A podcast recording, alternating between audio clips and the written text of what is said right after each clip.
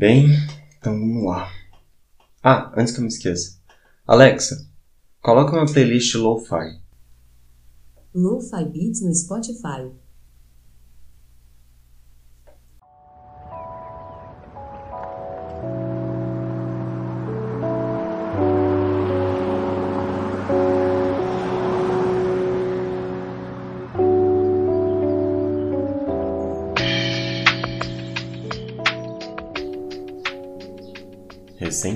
Recentemente, os olhos humanos se voltaram para uma nova tecnologia que, apesar de não ser tão nova assim para os meios acadêmicos, ela só foi se popularizar de fato nesta última década. A inteligência artificial é um campo da ciência da computação que se concentra em criar máquinas e programas de computadores capazes de realizar tarefas que normalmente exigem a inteligência humana. Isso inclui coisas como aprender, raciocinar, resolver problemas e tomar decisões. Como eu disse, para o meio acadêmico essa tecnologia não é tão nova assim. Os primeiros resquícios da inteligência artificial no ramo da ciência da computação vêm da década de 1950, quando John McCarthy denominou pela primeira vez o termo inteligência artificial. A partir daí, vários estudos surgiram neste ramo e foi se desenvolvendo cada vez mais, tornando-a mais inteligente e mais acessível ao ser humano.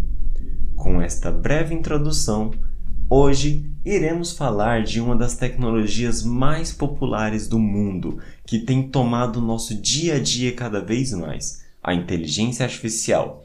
Estou aqui com o Dr. Newton Correia, professor da Universidade de Brasília e coordenador do Laboratório de Inteligência Artificial da UNB. É um prazer tê-lo aqui conosco, professor. E bem, a primeira pergunta que eu gostaria de estar fazendo ao senhor é sobre o que são os algoritmos de aprendizado de máquina. Quando estamos estudando a área de inteligência artificial, ouvimos muito falar deles, mas nem sempre entendemos tão bem o que, que são. Será que o senhor poderia nos explicar um pouco melhor sobre? Sim, Rafael. Primeiro, obrigado pelo convite, estar aqui no podcast você está organizando. É um prazer estar aqui contribuindo aí com vocês. Prazer falar de uma área que eu gosto tanto, que é a inteligência artificial. Né? Muito bacana.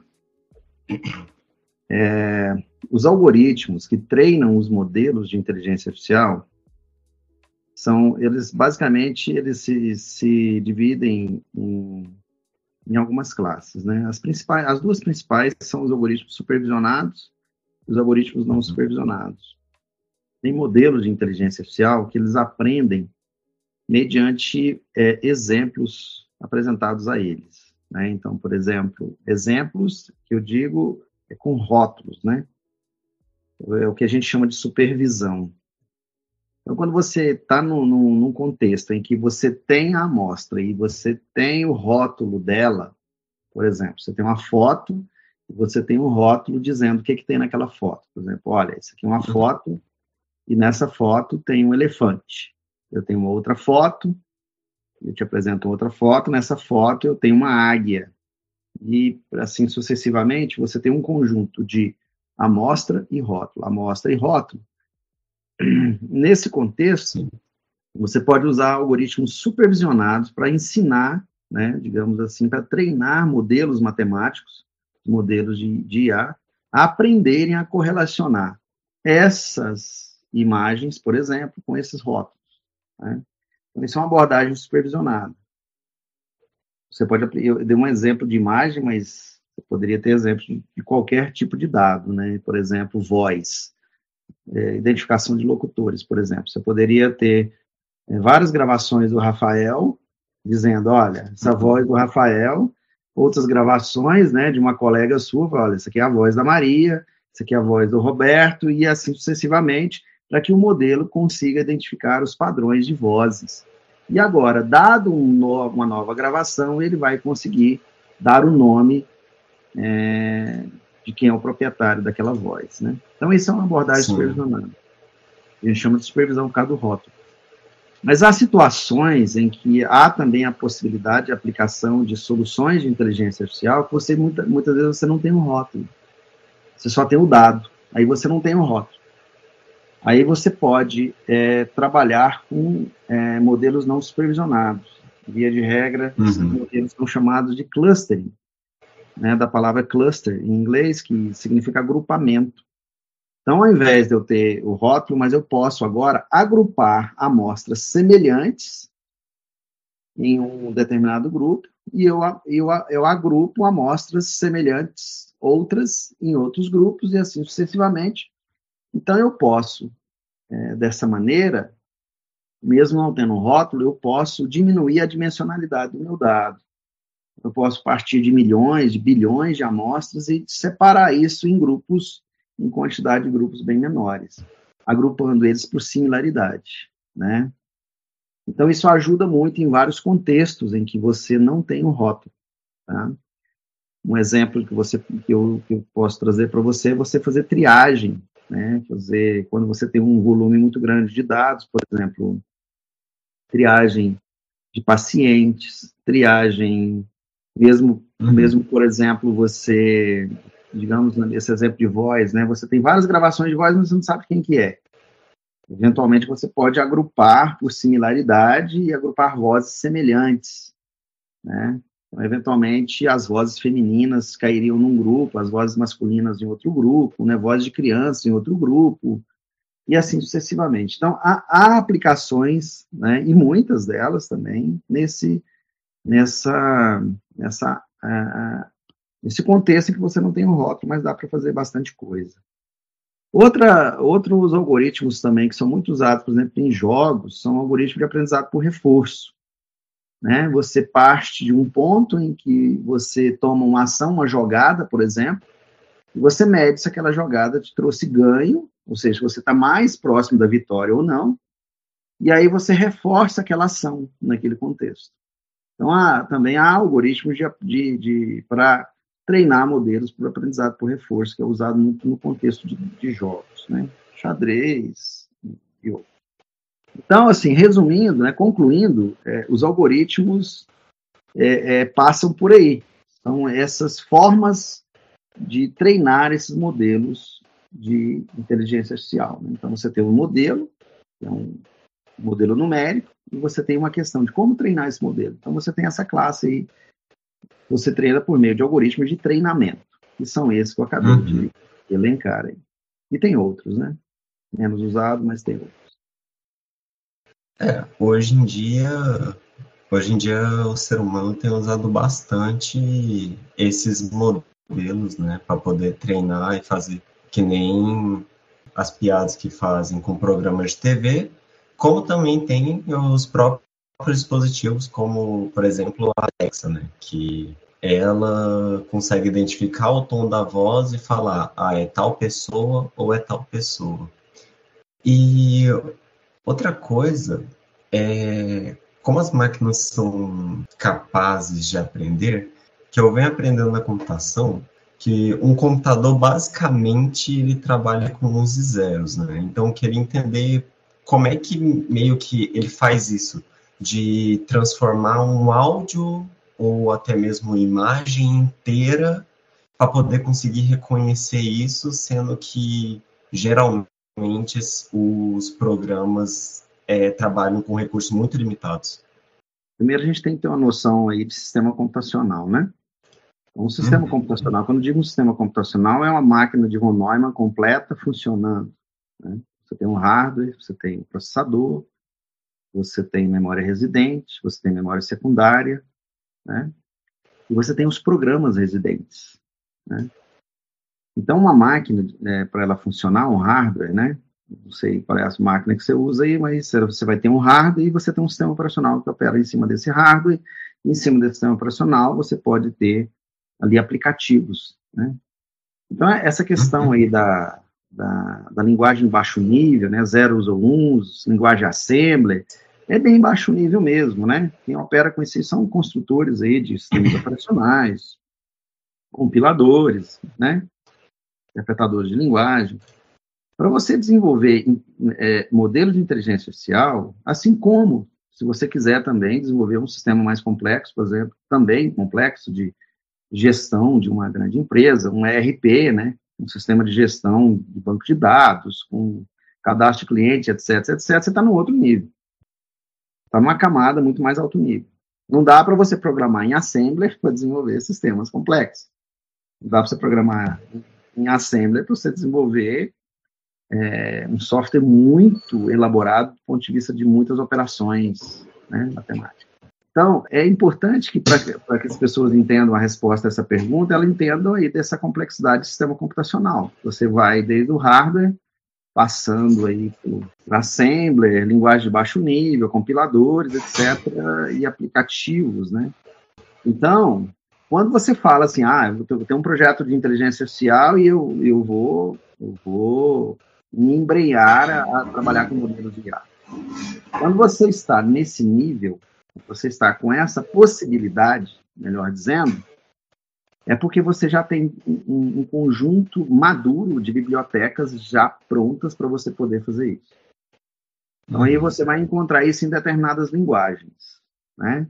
Você vai encontrar isso em MATLAB, você vai encontrar isso em própria em algumas bibliotecas de linguagem C, e hoje é uma das linguagens mais proeminentes aí, linguagem R também, né? Os estatísticos usam muito. Mas uma das linguagens mais proeminentes hoje na área de, de, de aprendizado de máquina está sendo o Python, porque ele está com uma riqueza muito grande de bibliotecas já prontas para você usar. Então, quando você está programando num nível de treinar modelos de inteligência artificial, você está numa, numa camada de abstração que você não está preocupado com zeros e uns. Né? Então, você pode ver esse tipo de situação também em coisas muito mais simples, né? Nos exercícios da, da matéria que você faz comigo mesmo. Quando vocês estão programando lá em C, uhum. C++, você não está preocupado com zeros e uns ali. Você está preocupado com uma, uma, abstração muito mais alta, né? Tipo de variáveis, variáveis compostas, variáveis heterogêneas, classes, objetos. Você está num nível de abstração já bem mais alto do que zeros e uns. Na computação, na, na, na computabilidade, para se você desenvolver é, aplicações com inteligência artificial, também requer aí bibliotecas maduras, linguagens maduras, para você implementar esses algoritmos de treinamento que nós falamos agora há pouco, seja ele supervisionado, não supervisionado, por reforço. Então, tipo assim, é, já é um nível muito mais elevado, né? E isso também eleva o nível, muitas vezes, do próprio computador, né? Que, por conta disso, o computador acaba precisando resolver vários é, várias sequências de operações simultaneamente, fazendo com que uma inteligência artificial é, seja se torne até mais pesada para o processador, para memória RAM é, de computadores, né? Sem dúvida. Nós temos diferentes tipos de IA, né? A IA ela não é, ela não é tão recente assim, né? A área de inteligência artificial ela, ela remonta a várias décadas atrás, né? Então, eu não vou saber de precisar uhum. onde começou a inteligência artificial. Então, eu escrevi um capítulo de um livro certa vez para com esse desafio de encontrar a gênese da IA, né? E eu fui descobrir, uhum. eu fui estudar isso, eu fui levantar, eu descobri o conceito de autômato, né? Que é um conceito assim de um sistema que funciona com, com autonomia. Um camarada chamado Herão, ele foi contemporâneo de Cristo. Então, uhum. ele já desenvolvia autômatos. Claro que não existia computador naquela época, né? Mas ele desenvolvia autômatos com, com, sacos de grãos, com cordas, com roldanas. Então ele tinha teatros que funcionava durante alguns minutos. Ele tinha dispositivos, por exemplo, na literatura que eu consultei, é, registra-se aí a invenção da, da, da, metralhadora, da catapulta, da máquina de caça-níquel. Então já se remonta lá, o ser humano já há muitos anos, né, sempre tem essa essa, essa, in, essa, essa índole de projetar em, em, instituições inanimadas, em objetos inanimados, a animação, o cognitivismo humano. Né? Então, vai desde de, de lendas, de crenças, né, em, em, em, seres mitológicos que, que parecem mais ter características humanas, isso vem se desenvolvendo. E com a computação, isso começou a se ter é, é, coisa, questões pragmáticas, né? resultados palpáveis, de você poder projetar cognitivismo humano, características humanas em objetos inanimados. E aí existem é, é, é uma, da, uma das vertentes clássicas da IA é você modelar o conhecimento. sistemas especialistas que modelam o conhecimento. Então, por exemplo, eu vou pegar um camarada que é especialista em alguma área, por exemplo, vou pegar um, uma pessoa, um pneumologista, e vou sentar com ele e vou perguntar para ele, como que você é, diagnostica câncer de pulmão? Eu vou anotar isso. Ah, como que você diagnostica enfisema pulmonar? Como que você diagnostica patologia tal? Como que você sai? Enfim, e tentar agora, entendendo como que ele toma decisão, criar um sistema baseado em regras, por exemplo, um sistema especialista. Isso é uma vertente. Agora, o que nós estamos vivenciando hoje, com o advento de uma quantidade exorbitante de dados fornecidos na web, é aprendizado, uma inteligência artificial, mas baseada em dados, que é o que a gente chama de machine learning, aprendizado baseado em dados. Essa vertente de você ter modelos de IA. Então, essa primeira que eu falei, você tem é, sistemas especialistas que são, são modelados, são escritos é, tentando implementar como que é o, o raciocínio humano para resolver um problema. Já a aprendizado de máquina é uma, é uma área da inteligência artificial que ela aprende com dados. E aí ela precisa de muito dados. Por que, que eu, eu dei essa volta toda? Para te responder o seguinte: para modelos que aprendem com dados, para modelos que precisam de massa de dados para aprender, eles precisam de muito dado para aprender. É muito. E aí demanda recurso computacional, tá? Aí, de fato, é o que você traz isso, que você está trazendo. Eu preciso de um recurso computacional mínimo para isso funcionar. Não pode ser qualquer máquina que vai dar conta do recado de treinar, principalmente na fase de treinamento, tá, Rafael? Principalmente na fase de treinamento. É na fase de treinamento que se demanda maior recurso computacional, seja de, de clock, processamento, seja de memória também. Uhum, entendo. É, é, faz sentido, né? Que é o momento que ela está basicamente aprendendo. É, nesse momento, ela vai ficar tentando, tentando até conseguir. E nessa área da inteligência artificial, a gente tem meio que duas vertentes, né? Eu queria entender um pouco de qual que é meio que essa diferença entre a inteligência artificial e a machine learning. Existe uma diferença? E como é que a gente consegue distinguir elas? Então, como eu disse agora, né, você tem aí a clássica, que ela tenta mimetizar o raciocínio humano, né, sistemas baseados em regras, sistemas baseados em crença. Então, você tenta, por meio de, de modelos matemáticos, mimetizar o raciocínio humano. Já aprendizado de máquina é uma sub-área da IA, é uma área da inteligência artificial que ela se propõe a ensinar modelos de IA não com as regras do especialista, com as regras do, do da pessoa que executa uma, uma determinada atividade, mas sim em cima de evidências de dados, em cima de dados, seja numa abordagem supervisionada ou seja numa abordagem não supervisionada. Essas duas grandes diferenças. Aproveitando que você tinha falado um pouquinho sobre a parte do aprendizado da máquina e que quando ela está aprendendo de fato que ela gasta muitos recursos, será que o senhor poderia explicar um pouquinho sobre o que, que é esse aprendizado profundo, o deep learning, no caso? Ou do que, que se trata, no caso, isso na inteligência artificial? Então, é, deep learning é um termo que está dentro de uma, de uma área específica da, da inteligência artificial, do aprendizado de máquina, que é a área de redes neurais artificiais. Esses modelos matemáticos são modelos que, que tentam mimetizar a arquitetura cerebral, tenta mimetizar neurônios se comunicando com neurônios. E via de regra, tem, tem algumas tem muitas variantes, mas via de regra, uma rede neural, ela tem camada de entrada, camadas de neurônios intermediários e camada de saída. A camada de entrada, ela é responsável por receber o sinal. Por exemplo, a voz que nós estávamos falando. A camada de saída, ela é responsável para dizer a classificação daquela voz. Por exemplo, se a voz é do Rafael, se é da Maria, se é do João, etc.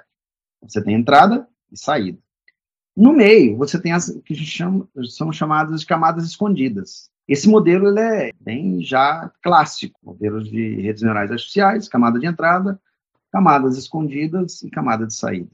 Quando você tem um modelo desse, que não tem tantas camadas, a gente chama isso de redes neurais mas com o advento aí da, do poder computacional, principalmente com GPUs, poder de paralelismo, poder computacional oferecido pela indústria aumentou para caramba, essas camadas puderam ser multiplicadas de uma maneira muito grande. Você tem redes neurais hoje muito complexas. Essas redes neurais complexas, com muitas camadas, são chamadas deep learning, deep net, redes neurais profundas. A filosofia uhum. e o aprendizado é o mesmo. A ideia é muito parecida. Só que elas são modelos muito mais complexos, com muito mais neurônios. Então, elas otimizam muito mais parâmetros. Consequentemente, Sim. elas conseguem resolver problemas mais complexos. Então, hoje, com Deep Learning, e o primeiro boom de Deep Learning aconteceu com os modelos CNN, redes neurais convolucionais, Convolution Neural Networks, na área de visão computacional, começaram a resolver problemas muito elaborados. Olhar para uma imagem e identificar o que está aqui naquela imagem, identificar objetos de imagem. Né? A área de medicina, a área de diagnóstico por imagem se beneficiou muito disso. A área de geoprocessamento também se beneficia muito disso, com imagem de satélite. A área de sinais, em geral, se beneficiou muito disso. A área de visão computacional, ela teve um impacto significante com os deep learnings, né, em termos de melhora dos resultados. Também você vai ver modelos profundos aí também aplicado ao processamento de texto. Então, é, mas resumindo, em termos gerais, Deep Learning são modelos de redes neurais profundas, com muitas camadas. Então, uma, rede neural simples é uma rede neural com três camadas. Entrada, uma camada escondida, uma camada de saída. Com duas camadas escondidas, três. São modelos, a gente chama modelos rasos, né? O contrário de deep, né? Shallow. Mas os modelos deep aí são, são camadas, são dezenas, centenas de camadas num modelo desse. É um poder, assim, de processamento gigantesco, né? Pode-se dizer que, que nem você deu o exemplo de que pode se utilizar em geoprocessamento, né? No caso, a gente poderia utilizar, é, não sei, na localização de alguma imagem específica de uma câmera, por exemplo.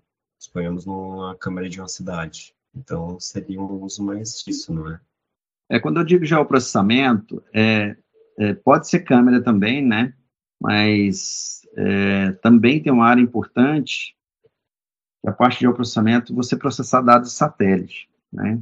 Hoje você tem uma gama de satélites entregando tantas imagens aí que o ser humano não dá conta de, de, de analisar tantas imagens. Então está se investindo muito, já muito, já há décadas, em modelos de inteligência artificial para fazer análise dessas imagens, daí deixar isso na mão só do ser humano.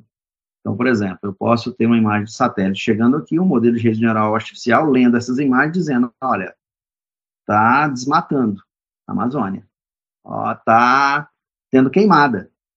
Ontem não estava tendo queimada, hoje está tendo queimada. Olha, apareceu um dado novo agora, apareceu um garimpo clandestino em tal lugar. Entende?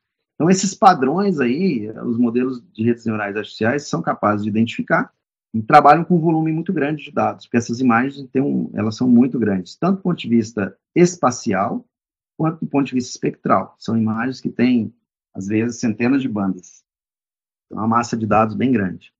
E uma pergunta que é, eu acho que pode ser até recorrente, que você, de certa forma, já acabou respondendo também, que é como é que a inteligência artificial se torna tão comum em nossas vidas cotidianas? Como é que a gente acaba, sem querer, utilizando diariamente ou acaba fazendo parte disso? É, já deu para notar que a sociedade já está mudando há um certo tempo, né? Que, que acontece é. com a sociedade hoje, né, Rafael? Você tem um volume de comunicação que não dá para o ser humano fazer mais. Por exemplo, você liga para o seu banco, quem atende não é um ser humano. É um sistema de atendimento automático. Você vê que ele é robótico ainda, né? Ele não tem uma fluidez do ser humano. Inclusive, muitas vezes os clientes ficam meio chateados com esse sistema de atendimento. Você quer resolver um problema, você tem que, ah, um para você, não sei o que, não sei o que. Você está falando com o assistente tal. Se você quiser falar do assunto tal, digite tal. Se você quiser falar do assunto tal, digite dois. Né? Ontem mesmo eu tive essa experiência. Uma, uma experiência ruim, né, no meu modo de ver. Uhum. Não é fluida. Né? Falando aqui como engenheiro de IA, né, coordenador de um laboratório de pesquisa em IA, eu acho que eh, as tecnologias elas precisam ser fluidas. Na hora que soltar uma tecnologia no mercado, ela precisa ser fluida, ela precisa ser o mais confortável para o ser humano possível. Câmbio automático de carro, né? Tem IA embutido ali, modelo de IA embutido ali, né? Lembro que estava conversando com um engenheiro da Volkswagen há muitos anos atrás, falando que eles usavam temas fuzzy, que é um, modelo usado na área de inteligência artificial para fazer a, a, devida calibragem da passagem de, de, de marcha, né? No sistema automático. Não vê isso. Você não, né? Mas esses sistemas automáticos, por exemplo, com bots, ah, assistentes, isso é um saco, né? Ainda, eu acho isso horroroso. Podiam, já que eles querem automatizar, botar um, um robô que de fato converse com você, né? Nós temos que dar uma pernada ainda aí. Assim, ah, digite 1 um é, para não sei o quê, digite 2 para não sei o quê. Isso vem já de muito tempo, não é? Eu, eu, eu nem, nem sei se eu posso dizer isso, que, se isso é IA. Porque, na realidade, isso aí é, é tão quadrado, né? Tão, eu acho ainda muito simplório, né? Acho que as possibilidades aí, tem possibilidades maiores aí que a IA está alcançando em linguagem, em processamento de linguagem natural. Mas fato é que ela está aí. E, na realidade, eu te diria o seguinte, eu tenho dificuldade de pensar alguma área que a IA não é aplicável. Consegue pensar nenhuma? eu não consigo pensar numa área que a inteligência artificial não é aplicável. Inclusive, aproveitando que você deu o exemplo de você deu o exemplo da área automotiva, a gente vê que hoje em dia a inteligência artificial está sendo muito utilizada em inúmeras áreas, né? É, desde os automóveis com o câmbio elétrico, o, o câmbio o automático, que eu nem tinha noção de que eles faziam isso, até muitas vezes áreas como a área de medicina, né? Que deve ter é, centenas de hospitais que já utilizam inteligência artificial para poder fazer monitoramento de tumores, fazer essas tantas essa, todas essas outras coisas. É, inclusive nessa área da, a, das áreas biológicas, é, como é que a inteligência artificial tem sido usado para poder auxiliar o ser humano nessa parte, especificamente? Como eu disse há uns minutos atrás, uma das, das primeiras áreas que se beneficiaram com a inteligência artificial foi a área de visão computacional. Então, essa área de diagnóstico por imagem se beneficiou muito, seja imagens do cérebro, seja imagens pulmonares, de diferentes tipos, raio-x, é, ressonância magnética, enfim, tomografia computadorizada, todas essas áreas se beneficiaram, porque a IA, por meio da, das, dos modelos é, CNN, principalmente, é, desenvolveu uma habilidade muito aguçada de identificar padrões em imagens. Então, você vai ver várias, vários resultados de pesquisas e, e produtos aí na área de identificação de, de tumores, seja em pele, usando fotografia, usando é, identificação de tumores também em órgãos internos, né, como a gente viu. Então, essa área é, é uma área que já de pronto, já de bastante tempo, já está se beneficiando. É bem, é bem clássico isso. Mas outra área que você pode imaginar também, dentro da área de saúde, é, é você também fazer processamento de linguagem natural, por exemplo. Em uhum. prontuários, tem banco de dados de pacientes. A IA pode ser muito aplicada em históricos de dados. Né? Machine Learning, você pode pegar um histórico de um paciente, e traçar tendência, fazer modelos preditivos, né? Ah, eu quero prever se esse Sim. paciente aqui vai, vai ter alguma, algum problema de saúde por meio do histórico médico dele, o histórico que ele tem aqui no hospital. Então, as possibilidades de aplicação de IA é, hoje é, é, tão quanto onde você pensar que o ser humano atua. Então, se você tem uma, um ser humano triando paciente, a IA pode atuar ali. Você tem um, um uhum. ser humano é, fazendo anamnese de um paciente, a IA pode atuar ali. Você tem um ser humano lendo prontuário de paciente para tomar a decisão, uma IA pode estar ali. Sim. Você tem um paciente lendo um, um, um exame cardiológico, a IA pode atuar ali. Então, quando eu estou te dando esses exemplos, são todos exemplos que me vêm à cabeça de pesquisas e projetos que eu já, já, já, já li sobre eles, já tive contatos. Então, a IA ela é uma realidade muito forte na área de saúde, de maneira geral. Uhum, entendo. Só que tem uma questão, né, professor? quando a gente vai falar sobre a inteligência artificial nessas áreas tão importantes, como a área da saúde, no caso, é, a inteligência artificial também pode cometer erros, né? A inteligência artificial também pode errar e pode acabar causando falhas que, dependendo da área, pode não ser fatal, mas na medicina, por exemplo, pode ser muito fatal. E, e isso já entra com a, uma questão que eu acho que já é muito. É, parece futurista, mas ao mesmo tempo está muito presente na atualidade. De como é que a área do direito vai conseguir tratar isso. Poxa, é, vai culpar um médico por ter matado um paciente ou inteligência artificial? O mesmo vale para é a questão das imagens que a gente estava usando lá no início como exemplo. Vai culpar a inteligência artificial ou vai culpar a pessoa que utilizou a inteligência artificial? Então, queria saber, já aproveitando que é do laboratório que o senhor faz parte, que tem parceria com vários ministérios, né? Como é que é tratado essa área mais do direito quando a gente está falando de inteligência artificial? Então, é, é, quando você está falando, esse foco que você está dando aí, de responsabilização por erros, isso cabe em qualquer aplicação de IA, de tecnologia. Né? Bom, até hoje, o que nós vivenciamos massivamente de aplicação de IA são sistemas de apoio à decisão. Uhum. Por exemplo, muito simples de entender isso. Vamos pegar essa área crítica aí que você está levantando. Você pega a seguinte situação: você tem um médico que não usa IA, mas ele tem um equipamento que ele gera uma imagem do paciente dele. E ele diagnostica o paciente com base naquela imagem.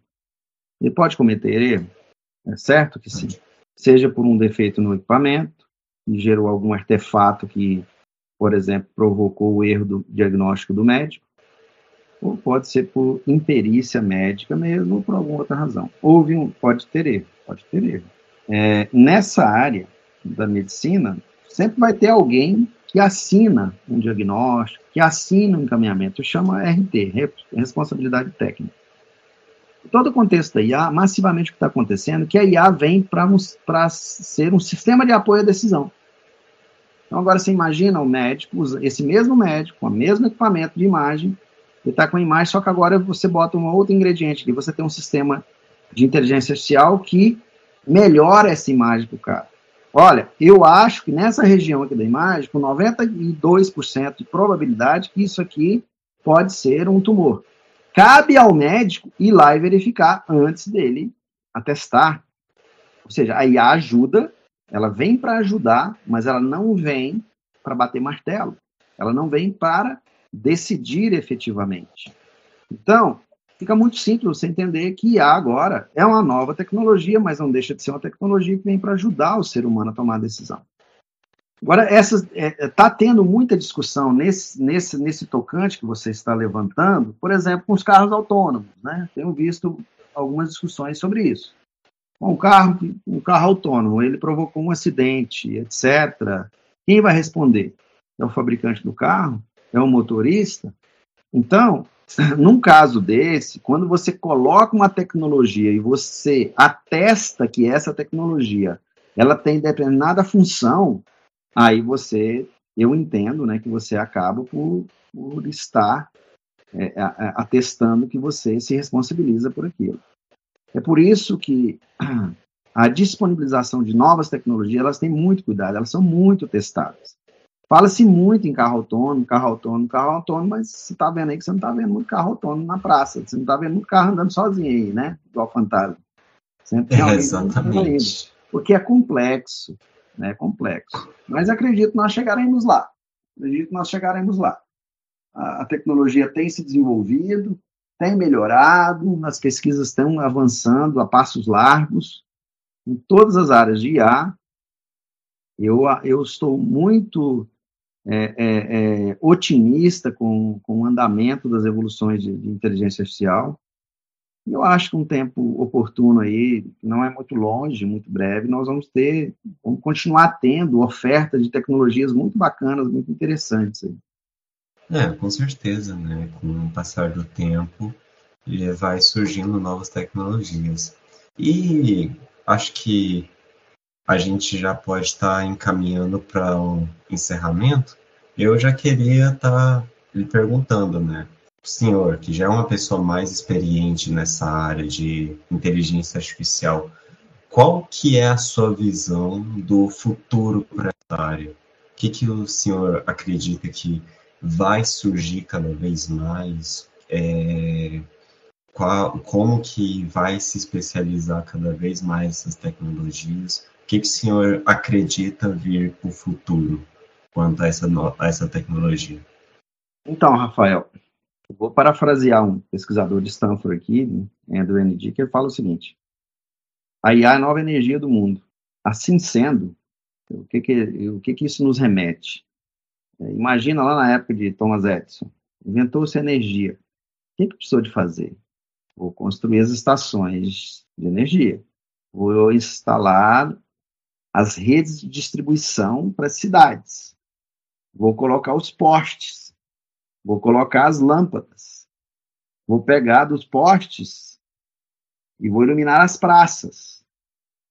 Vou iluminar as repartições públicas. Vou levar energia para as casas Vou instalar as tomadas nas casas. Vou instalar as lâmpadas nas casas. E etc, e etc, etc. Nós estamos vivendo um momento que a IA é a nova energia do mundo. Eu, eu acredito nisso também. Isso é uma nova aplicação. Nós temos que instalar isso em vários lugares. A IA ela vai ser instalada em vários lugares. E falando assim do que está sendo bem promissor, bem está avançando muito rápido, é a área de visão computacional, que já está há bastante tempo sendo evoluída. O advento aí dos modelos largos de linguagem, os LLMs, surgiram aí fortemente no ano final do ano passado para cá. Então a fala humana está muito bem representada nos modelos artificiais. Está muito avançado. Exemplos de aplicação disso. Os tradutores estão muito melhores. Não sei se você tem notado nisso, você usa tradutores online, estão muito melhores modelos de linguagens que fazem, é, é, conseguem extrair semânticas de texto. Isso está muito avançado. Estamos trabalhando com isso no laboratório e está tendo resultados muito interessantes. Então, essa área da língua está muito avançada. Nós vamos ver coisas muito bacanas nos próximos, dizer, meses, nos próximos, próximo ano, no segundo ano, terão aplicações muito bacanas aí. Por exemplo, eu tenho um ex-aluno meu, um egresso aqui da, da FGA, que ele trabalha numa, numa empresa norte-americana, o produto deles é um, um, diferente desse aí que eu citei, né, do banco, selecione um para isso, selecione dois, entendeu? Não é isso. Mas a empresa dos caras é, é você liga, você conversa com o EA. Ah, é de atendimento de restaurante. Ah, boa noite, boa noite, tá? Eu quero um, encomendar um jantar. Ah, pois não. Você quer o quê? Ah, eu quero um sanduíche com refrigerante, com batata frita. Qual tipo de sanduíche? Ah, ela anota, fecha a conta, recebe, está tudo certo, manda o delivery. Aplicações desse nível vão começar a aparecer. Vai começar a aparecer aplicações mais elaboradas, sabe? Na área de processamento de linguagem natural. E eu acho que também na área de visão computacional, processamento de sinal em geral eu, eu, eu, acredito também que vai ter, terão resultados muito proeminentes aí. Sistemas, sistemas especialistas para diagnóstico médico, sistemas especialistas para tratamento de sinal e etc. Tem muita coisa bacana aí surgindo. Poxa, é muito bom, muito bom mesmo. Beleza. É, muito obrigado, professor, por ter disponibilizado esse tempinho para a gente conversar. Dá para ver que pô, a, a, gente adentrou só praticamente na superfície assim desse tema, né? Que tem tem muito mais coisa que a gente poderia estar conversando, mas mesmo assim eu agradeço demais, consegui tirar várias dúvidas minhas e é, mais uma vez muito obrigado, professor. Por nada, Rafael. Disponha. Precisando, vamos aí.